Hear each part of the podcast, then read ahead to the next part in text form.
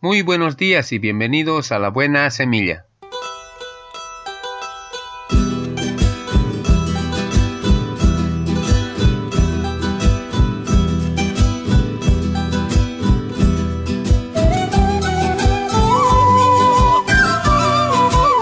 Hola, hola, ¿qué tal? ¿Cómo están? Les saludo con la paz de nuestro amado Señor Jesucristo.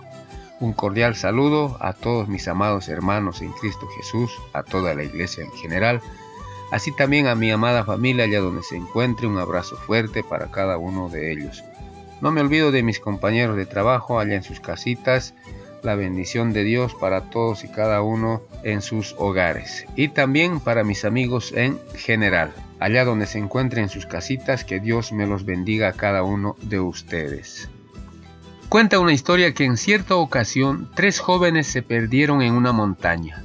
Estaban a punto de morir de hambre cuando encontraron una fruta en un árbol. El problema era que solo una fruta no parecía ser suficiente para alimentarse los tres. Entonces decidieron orar a Dios para que les ayudara a solucionar el problema.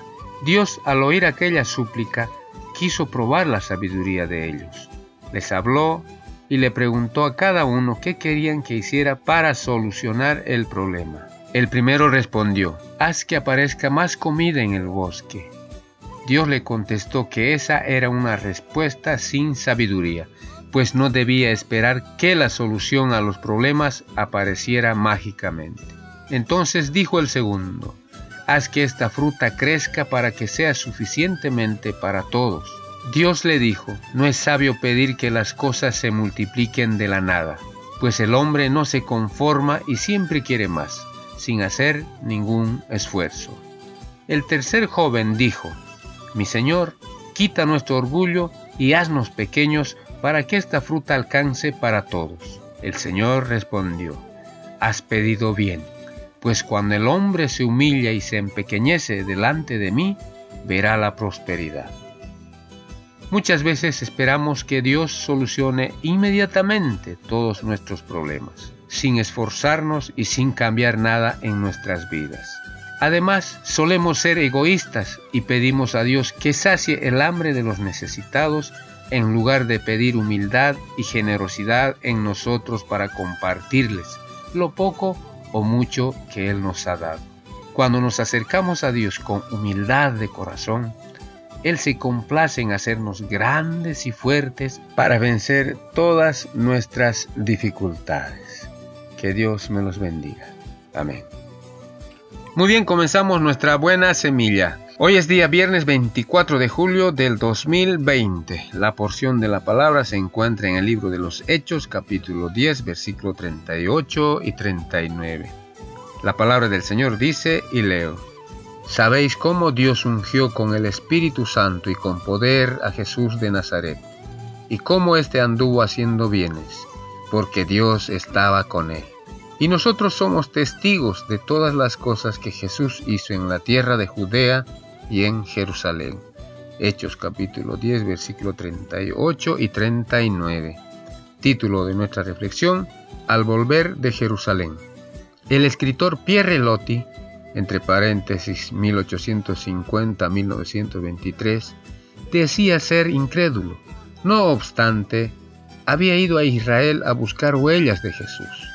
Estas son algunas frases extraídas de su libro Jerusalén, escrito después de su viaje.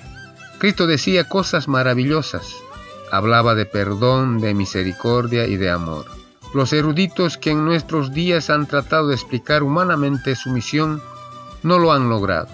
Quienes adoran sin comprender han escogido la buena parte, y hacer como ellos quizás no sería del todo imposible a espíritus más lúcidos, pero también más complicados como los nuestros. Loti confiesa haber vuelto con la imaginación decepcionada, el corazón cerrado, aunque también lleno de deseos insatisfechos y de angustia ante el más allá. Aparentemente él no escogió la buena parte, ofrecida a los que con sencillez y rectitud se sienten pequeños ante el maravilloso mensaje de Cristo y son conscientes de ser pecadores frente a Dios. Aceptar humildemente el perdón de Jesús ofrece mediante su obra en la cruz está al alcance de todos. del que tiene dificultad para razonar del sabio más grande. El alma humana que no se entregue a Jesús siempre estará llena de angustia frente al más allá. Jesús cumplió todo y nos dice, no se turbe vuestro corazón, creéis en Dios, creed también en mí. Juan 14.1. Si en Él hay perdón, pues hizo la paz mediante la sangre de su cruz. Colosenses capítulo 1, versículo 20. Palabra de Dios.